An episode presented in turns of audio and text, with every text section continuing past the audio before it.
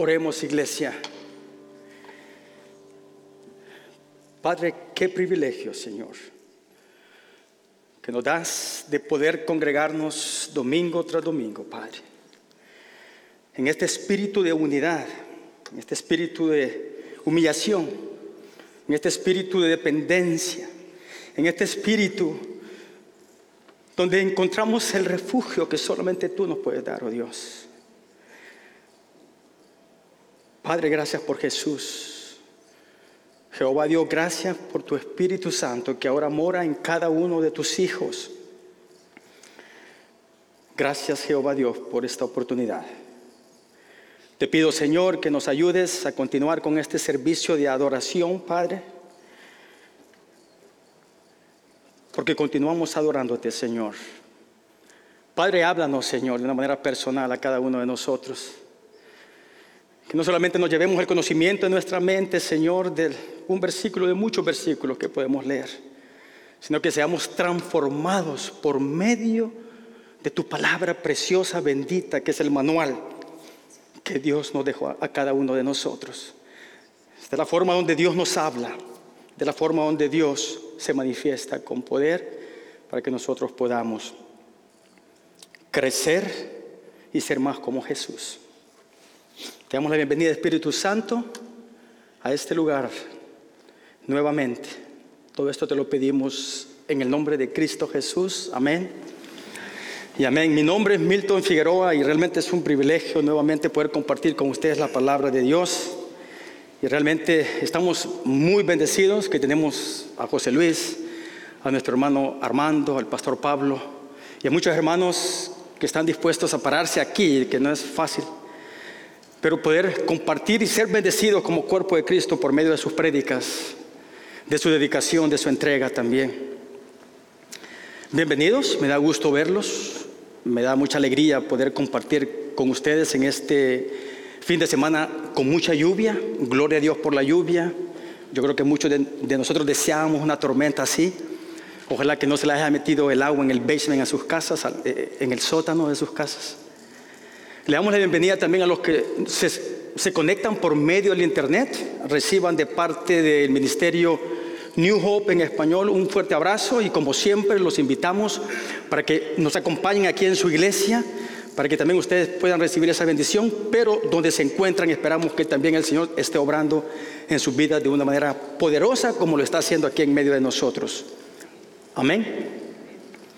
¿Todo bien? Gloria a Dios.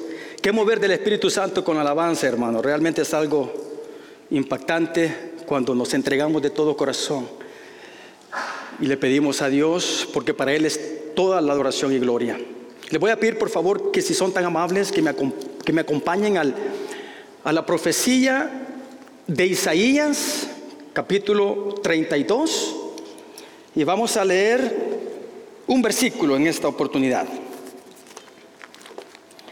Isaías 32, versículo 8. Yo voy a leer de la versión Dios habla hoy. Dios habla hoy.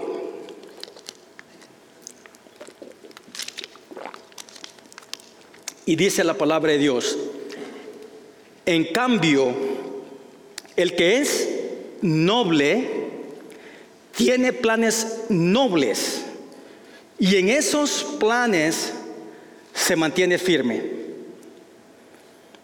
En cambio, el que es noble, lo estoy repitiendo, tiene planes nobles y esos planes se mantienen firme. Esta es palabra de Dios. Amén. Transcurría la década de 1930 en Alemania. Y así también crecía el movimiento político, el partido político de los nazis. Y al mismo tiempo también había un fluir de la iglesia protestante, tanto la iglesia protestante como la iglesia católica en ese entonces. Desafortunadamente, por engaños o por estrategia de Adolfo Hitler, las iglesias en esa década apoyaron este partido político. Pero fue en ese momento crucial de la historia de Alemania y de los judíos que aparece un personaje, un personaje que ha dejado un legado a la iglesia evangélica hasta este momento. El nombre de este pastor, teólogo, maestro, es Dietrich Bonhoeffer. Este personaje fue el que se opuso rotundamente al régimen de los nazis. Eso lo llevó a pronunciarse con valentía y con valor, a pararse firme y a expresar de que realmente lo que estaba sucediendo ahí era algo que realmente iba a traer consecuencias devastadoras. Él consideraba que ese régimen lo que iba a establecer era una injusticia, una injusticia contra los menos protegidos en esa época, que eran esos judíos que radicaban en Alemania. Sin duda alguna ha dejado un legado, sin duda alguna ha dejado un testimonio de lo que realmente es el Evangelio, porque no solamente se limitó a hablar la verdad, bíblicamente hablando, a este gobierno, a este partido político guiado por Satanás, sino que también puso el Evangelio en acción. Este personaje, este pastor, maestro, teólogo alemán, le ayudó a muchos judíos a escapar de las garras del enemigo. Fue considerado incluso como rebelde Así lo consideraron el gobierno de ese entonces. Porque él se movió, no solamente oraba por su gente, no solamente oraba por su patria, no solamente enseñaba las verdades del Evangelio, el Evangelio de la gracia, sino que también se puso en la brecha a rescatar, a salvar muchas almas.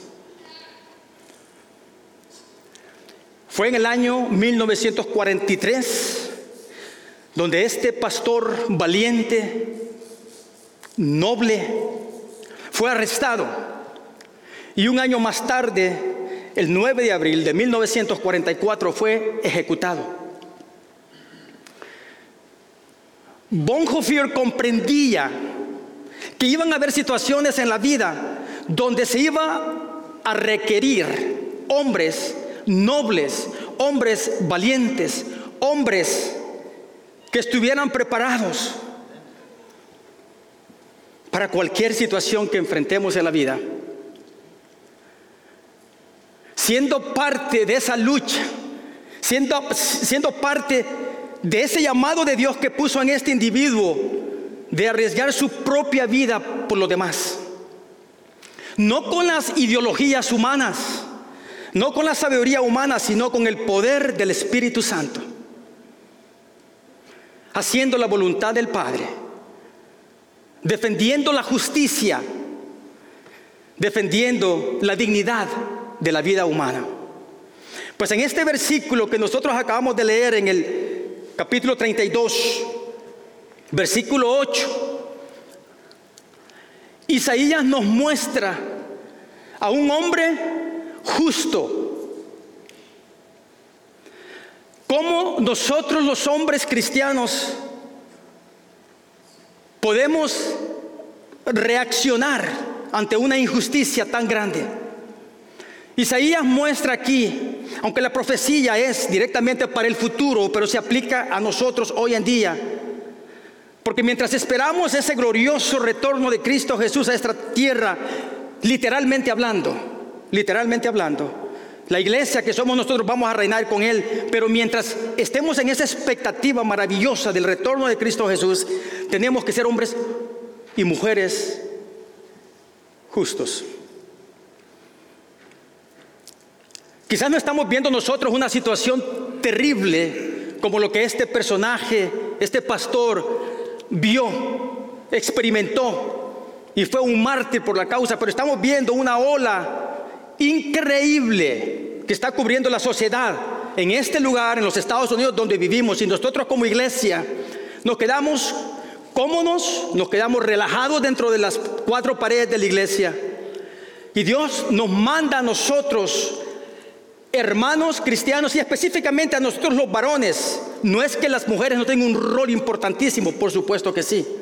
Pero para nosotros los hombres que hemos sido llamados con un propósito de pararnos enfrente, de pararnos a combatir los ataques del enemigo. No es una lucha contra sangre, contra carne, es contra Satanás mismo y sus potestades. Ese es el hombre noble que quiere Jehová Dios que seamos cada uno de nosotros. Este estamos en una guerra espiritual, real. Y por eso estamos en este lugar y gloria a Dios, me gozo, porque cuando alabamos a Dios, cuando bendecimos el nombre de Cristo Jesús, qué mejor lugar que este lugar. Pero no es este la trinchera que Dios quiere que nosotros nos quedemos de ninguna manera. Lo que Isaías nos está diciendo es que va a llegar ese momento donde vamos a poder servir con Cristo de una manera perfecta, pero ahora, ahora en este momento, hombres de la iglesia, New Hope, cristianos, hombres de Dios, tenemos el poder del Espíritu Santo en nosotros, que mora en nosotros, por lo cual le podemos hacer frente a cualquier ataque que el enemigo quiera poner disfrazado como venga disfrazado. Yo creo que es tiempo que la iglesia de Cristo despierte a una realidad que nos hemos acomodado dentro de la iglesia. Dios nos llama a que seamos como este pastor que realmente entregó todo, todo, completamente todo por la causa del Evangelio. No tenía necesidad, era un hombre de la clase adinerada. No todos vamos a ser llamados a entregar nuestra vida física o quizás, quizás más de algunos de los que estamos aquí, Dios nos llama al campo misionero, a países donde el Evangelio es prohibido y donde la vida va a estar en peligro y podamos ser mártires para la gloria de Dios. Pero en este caso estamos viviendo en esta sociedad y Dios quiere que seamos esos hombres valientes, fuertes, que nos paremos en la brecha para defender el Evangelio y para poder rescatar esas almas del diablo en esta sociedad. Ahora, ¿qué podemos observar? ¿Qué podemos aprender? ¿Qué podemos llevarnos a casa nosotros con este versículo tan poderoso de Isaías 32, 8? En primer lugar, lo que yo considero que cada uno de nosotros debe de tomar en cuenta como hijos de Dios. Aquí no estamos hablando de, personas que nos acompañan, no estamos hablando de hijos verdaderos que han entregado la vida al Señor y que se han rendido al señorío de Cristo. En primer lugar, un hombre noble es aquel que está dispuesto a entregarlo todo, todo, para ayudar a su hermano. Ese es el noble de Isaías. Ese es el legado que nos dejó Jesucristo a cada uno de nosotros. Tenemos que entregarlo todo por amor al hermano. Tenemos que entregarlo todo por amor a esas almas que no tienen una relación con Cristo Jesús y que están siendo adoctrinados literalmente por estos poderes que le han dado la espalda completamente a Dios. El que es noble tiene planes nobles y en esos planes nos tenemos que mantener firmes. No vamos a ir tambaleando de un lado para otro, no somos, somos personas, somos guerreros, somos soldados, somos hijos de Dios, que nos tenemos que mantener firmes en la batalla día a día. Cuando Isaías se refiere a ser un hombre noble, en realidad no se está refiriendo de alguien de la nobleza o de sangre azul. Pero más profundamente hablando, esa palabra noble en el original lo traduce la reina Valera como generoso. Y no necesariamente aquel que da, por supuesto que también se puede ocupar, se puede dar aquella, la generosidad de la iglesia de Cristo cuando damos nuestras ofrendas y diemos a la congregación. Pero no solamente el llamado a ser generoso, sino también a estar dispuesto a entregarlo todo por el bien del otro. Ese es el amor sacrificial que Jesucristo nos mostró a nosotros. No tenemos que ser egoístas, No tenemos que ser egocéntricos, que solamente es nuestra propia necesidad. Tenemos que velar también por los hermanos a nuestro alrededor. Tenemos que pararnos como este pastor que se paró en la brecha por la justicia del Evangelio, por la verdad del Evangelio, por alcanzar a aquellas personas que no tenían esperanza y que les esperaba la muerte y muchos millones de ellos murieron. Pero muchos ahora están gozándose en la presencia de Dios porque este siervo fue usado para la gloria de Dios. Fue eso exactamente lo que hizo este personaje, ese legado que nosotros tenemos que asimilar y tenemos que asumir y tenemos que tomarlo en consideración. El ser cristiano es un, es un compromiso. Hemos hecho un pacto con el Señor. El Señor nos ha comprado y no es barato, esto no es una gracia barata. Hemos sido comprados por la sangre del Cordero. Y eso tenemos que recordarnos continuamente, que el sacrificio que hizo Jehová Dios de entregar a su Hijo, a su Hijo, a morir por nosotros, que aún siendo pecadores, caminando a espaldas del Señor Jesucristo, murió por ti y por mí. Juan 15, 13 dice de esta manera, el amor más grande que uno puede tener es dar su vida por sus amigos. El amor más grande que uno puede tener es dar su vida por sus amigos. Ahora alguien puede decir, bueno, yo puedo dar la vida por mi esposa, por mis hijos. ¿Puedo dar mi vida eh, eh, eh, precisamente por alguno de ustedes?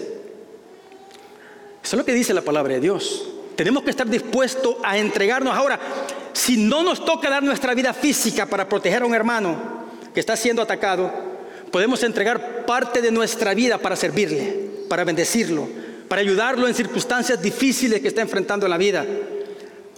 Porque como hijos de Dios vamos a enfrentar dificultades. Al venir a la casa de Dios, a, recibir a Cristo como Señor y Salvador, no hay garantía de que vamos a tener paz. La paz interior la tenemos, pero paz en el lugar donde nos movemos en este mundo. De ninguna manera. Tenemos el consuelo y la paz que nos da Cristo Jesús. Gálatas 6, 10 nos dice, por eso, siempre que podamos, hagamos el bien a todos y especialmente a nuestros hermanos en la fe. Un hombre justo es aquel que ve una necesidad. Un hombre justo un hombre con el amor de Cristo es aquel que se para en el lugar donde está la necesidad. Y hay veces, hermanos, aunque uno no pueda dar esa, esa bendición en ese momento, pero podemos ser un hombro para que ese hermano o esa hermana llore, para que se sienta respaldado, para que se sienta respaldada. Solamente estar presente en el momento difícil. Ese es el amor sacrificial que quiere Cristo que tengamos los unos por los otros. Primera de Juan 3:16. Conocemos lo que es el amor, porque Jesucristo dio su vida por nosotros. Así también nosotros debemos dar la vida por nuestros hermanos.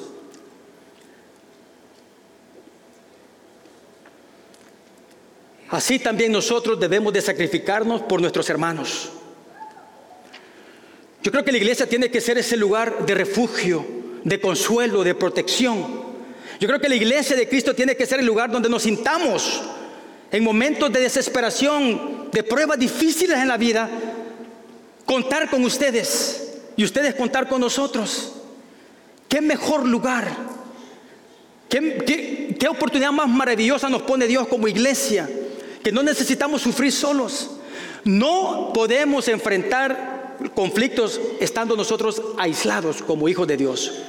Tenemos la iglesia. Tenemos la iglesia que es el cuerpo de Cristo. Juan 13:35 dice de esta manera, si se aman de verdad, si se aman de verdad, todos sabrán que ustedes son mis discípulos. Es un mandato, hermanos. Si hay algo que Dios nos dice a nosotros como iglesia, es que nosotros debe haber ese amor genuino de apoyo, de sacrificio, de protección, de refugio, porque la gente afuera nos está observando a cada uno de nosotros como iglesia y también cuando salimos al campo de batalla allá afuera. Entre nosotros debe de, existir ese amor fraternal, ese amor que solamente el poder del Espíritu Santo de alguien realmente convertido puede ofrecer. Algo que nos tiene que caracterizar a nosotros como iglesia es de que nos amamos de una manera genuina, de una manera desinteresada, de una manera donde podemos nosotros dar todo lo que nosotros podamos dar en aquella necesidad de algún hermano o alguna hermana. El otro aspecto que podemos observar también de este versículo 8 de Isaías, de lo que es un hombre noble, es de que un hombre noble no planea servir a Dios solo, sino que busca hombres nobles para que para defender la causa del evangelio. No podemos hacerlo solos, hermanos. Yo creo que nosotros los varones por lo general, no voy a decir que es el caso con todos, pero por lo general, somos, somos, somos personas, somos varones solitarios, somos personas que queremos resolver las situaciones nosotros solos. Claro, hay que orarle al Señor, por supuesto que Dios nos escucha cuando estamos en ese lugar solos con Él. Pero muchas veces nuestra naturaleza de hombres nos hace que tenemos control de las cosas. Y yo no voy a, a ser abierto con el otro varón, aunque me esté ahogando, aunque esté en algún pecado, en el que esté en una situación terrible. Dudamos muchas veces. El hombre justo no puede caminar con Cristo Jesús solo. Este pastor que entregó la vida por esta gente en Alemania, por estos judíos, él comprendió, él sabía exactamente lo que era entregar la vida, pero no solamente él fue solo, habían muchos, habían varios pastores y líderes que lo acompañaron en esa causa, que se unieron a la misión que Dios les había encaminado. Es más, cuando fue colgado en, la horca, junto con él también fueron asesinados seis compañeros pastores, compañeros de milicia. No estaba solo. No podemos ser nosotros cristianos solitarios, jamás. Yo sé que para las damas, ustedes, Dios las hizo de una manera muy especial y tienen esa tendencia de poder comunicar y de poder expresarse en situaciones difíciles. Aprendamos de las damas, hermanos. Tenemos como hombres de Dios ser valientes, comprender que nosotros no podemos solucionar la situación, que es con la ayuda y el poder de Dios y por medio también de otros hermanos que nos acompañan a llevar las cargas unos con otros. Nosotros como iglesia, como ministerio hispano y la iglesia en general, tenemos beneficios preciosos aquí. Hay herramientas que podemos nosotros utilizar, como por ejemplo los grupos pequeños. Es un grupo más, un poquito más íntimo donde nos podemos congregar a estudiar la palabra de Dios, a compartir, a llorar juntos, a orar juntos, a interceder juntos. En esos grupos pequeños hay milagros que suceden, hermanos. Hay respuesta del Señor. Hay tantas cosas que muchas veces nos perdemos. Perdemos esas bendiciones por no tomar ese paso de fe, de ser parte de un grupo pequeño. Están las clases los domingos también acá. Esta es una oportunidad preciosa para también conectarse con otros varones y con otros hermanos y hermanas también y crecer en nuestra fe por medio del conocimiento de su palabra. Escuchando a estos maestros que nos enseñan la palabra de Dios. Está el grupo de oración también. El grupo de oración es vital. Necesitamos acercarnos a los hermanos, hermanas que están intercediendo día a día. No se limita únicamente el domingo aquí, no se limita únicamente en el grupo pequeño o aquí en la iglesia los domingos. Las oraciones nos las llevamos a nuestra casa, las peticiones de cada uno de ustedes. Y empezamos a interceder y a orar para que Dios haga milagros. El poder de la oración. Hermanos, ustedes no se imaginan qué poderoso es cuando la iglesia se une en el mismo sentir, en una misma necesidad específica. Tenemos que ser específicos cuando estemos pasando la prueba. Y de la manera como Dios nos sorprende. Porque mi fe puede estar baja, pero es posiblemente que tu fe está súper alto. Y saben que Dios honra la fe de la iglesia. Y hace y lleva a cabo estos milagros por medio de la oración. No, no hay que desperdiciar esa oportunidad de esto que ofrece la iglesia para cada uno de nosotros. Tomemos esa ventaja en el buen sentido de la palabra para poder ser esos hombres nobles que nos dice Isaías en este versículo. Deuteronomio 3:7 después llamó a Moisés a Josué y le dijo, en presencia de todo Israel, ten valor y firmeza. Hermanos, hombres de Dios, hombres nobles, a los varones, tenemos que tener valor y firmeza. No estoy hablando de, de ser macho, masculinidad como se presenta aquí, o se ha perdido hasta incluso la masculinidad en esta sociedad. Estoy hablando de ese valor y firmeza que solamente el poder de la palabra de Dios por medio de su Espíritu Santo puede hacer en cada uno de nosotros. Aquí le estaba encomendando Moisés a Josué que él era el encargado que iba a pasar el pueblo de Israel a la tierra prometida. Pero no solamente Josué solito lo iba a hacer. Él llevaba un ejército, él llevaba un pueblo, él llevaba compañeros de milicia que iban a poder hacer la voluntad de Dios, poder pisar esa tierra prometida. Vivimos en un mundo muy ocupado, responsabilidades, familias, trabajo, etcétera. Pero eso no es excusa para que nosotros caminemos, avancemos solos. Nos tenemos mutuamente y si no tienes los contactos de los hermanos en los teléfonos, pues pídelos. Te doy mi número para que lo tengas ahí y te voy a pedir tu número porque voy a necesitar oración también.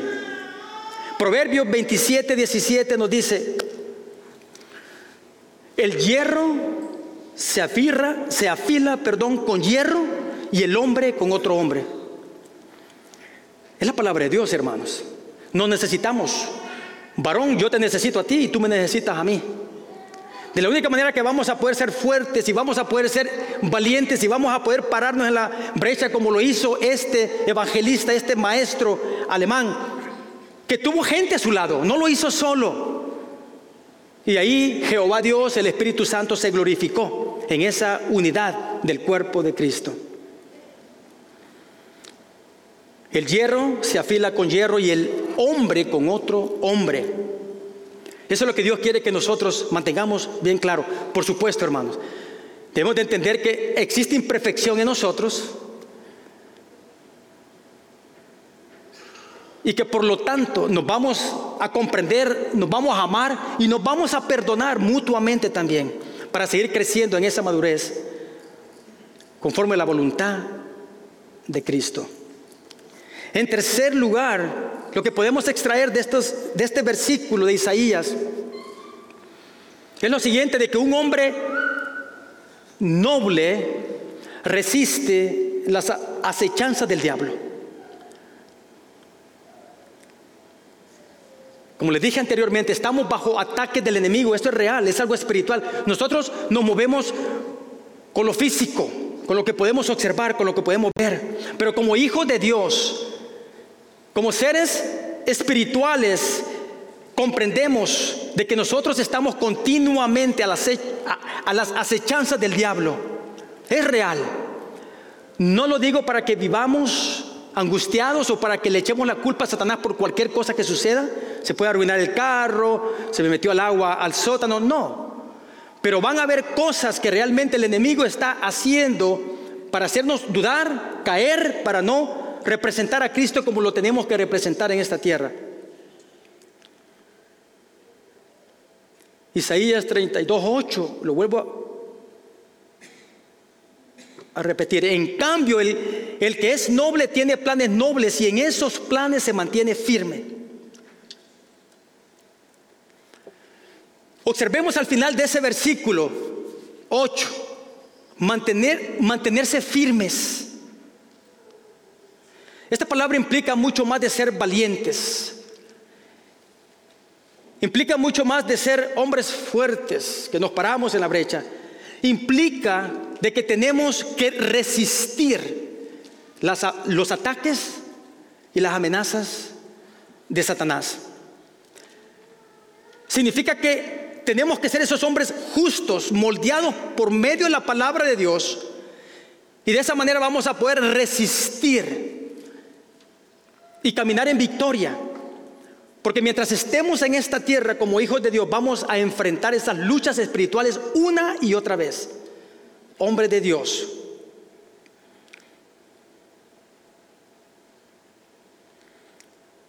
La palabra justo implica que tenemos que tener ese corazón de generosidad, de entrega, de sacrificio, de amar a nuestro hermano.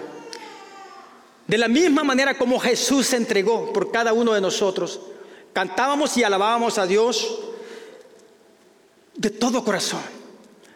Y eso le agrada a Jehová Dios, que le adoremos con reverencia, con todo nuestro ser, con nuestra imperfección, entregándole todas nuestras cargas, todas nuestras luchas, todos nuestros imposibles a Él, para que Él haga esos milagros en la vida de cada uno de nosotros. Tenemos que resistir como soldados valientes de Cristo Jesús. Es un llamado para nosotros los cabezas del hogar, a los que tienen niños pequeños, a los que tenemos, tenemos hijos adultos. Tenemos que pararnos en la brecha, en oración, en intercesión, en que ellos puedan ver en nosotros que nosotros dependemos de ese poder supremo y no del gobierno, y no de las autoridades, y no de este sistema de valores. Que nuestros hijos puedan apreciar que nosotros somos genuinos cristianos. Que fallamos, que somos imperfectos, pero que Dios nos perdona cada vez que nos arrepentimos porque Él es fiel y justo. Ese es el llamado de entrega y sacrificio total que tenemos que nosotros dar a nuestra familia. Primeramente a nuestra esposa, a nuestros hijos, Luego la familia sanguínea extendida y por supuesto la iglesia de Cristo acá. Tenemos que resistir, tenemos que pararnos firmes para que cuando vengan esos dardos del enemigo podamos nosotros contrarrestar esos ataques. Y cuando sintamos que estamos siendo débiles, poder agarrar el teléfono, poder buscar a un hermano, buscar a un líder, buscar a un anciano, buscar al pastor, al, a quien se les venga en la mente a ustedes para buscar ese, ese refugio y ese apoyo para que podamos pelear juntos y no solos. Vivimos en un mundo caído y que el pecado va en incremento. Esto no se va a mejorar, hermanos. Por eso nosotros tenemos que fortalecernos, tenemos que crecer, tenemos que leer la palabra de Dios, tenemos que meditar en la palabra de Dios, tenemos que orar, tenemos que ponernos en esta guerra espiritual todos los días para que de esa manera Dios nos use a nosotros imperfectos para poder alcanzar a aquellos allá afuera que no tienen una relación con Cristo. Y que si no somos nosotros quienes hable el Evangelio, el gobierno y las autoridades y toda esta locura satánica es lo que está instruyendo a la nueva generación. Yo creo que es tiempo de que nos paremos firmes como este pastor allá en Alemania, que no le importó llegar a la cárcel y luego ser asesinado. Yo no digo que eso vaya a pasar en los Estados Unidos, pero puede pasar. En Canadá están prohibiendo y están arrestando a personas que estén orando enfrente de esos lugares de aborto. Los están arrestando literalmente. Esa es persecución, hermano. ¿Estás dispuesto a orar por esos lugares para que el poder de Dios traiga a estas jovencitas y que no cometan semejante crimen? ¿O tenemos temor de que nos van a encarcelar o que nos van a deportar por la causa del Evangelio?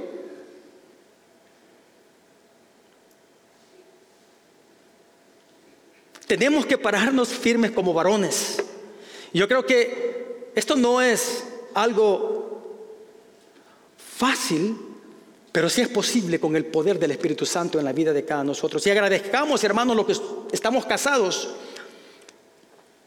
de que Dios nos ha dado esa ayuda idónea, esa ayuda que intercede por nosotros, esa ayuda que Dios la ha puesto con un propósito específico para que podamos ser nosotros los varones, esos hombres justos que nos menciona Isaías. Tomemos la responsabilidad que Dios nos ha dado, otorgado. Pidámosle perdón a Dios si no lo hemos hecho de la manera que Dios quiere. Pero de hoy en adelante tomemos esa decisión para actuar valientes, defendiendo la justicia, defendiendo el Evangelio. Pueden empezar a pasar, hermanos, por favor. En Efesios 6:11 nos dice, ahora hermanos, busquen fuerza en el Señor, en su poder irresistible, protéjanse con toda la armadura de Dios que les ha dado para que puedan estar firmes contra los engaños del enemigo.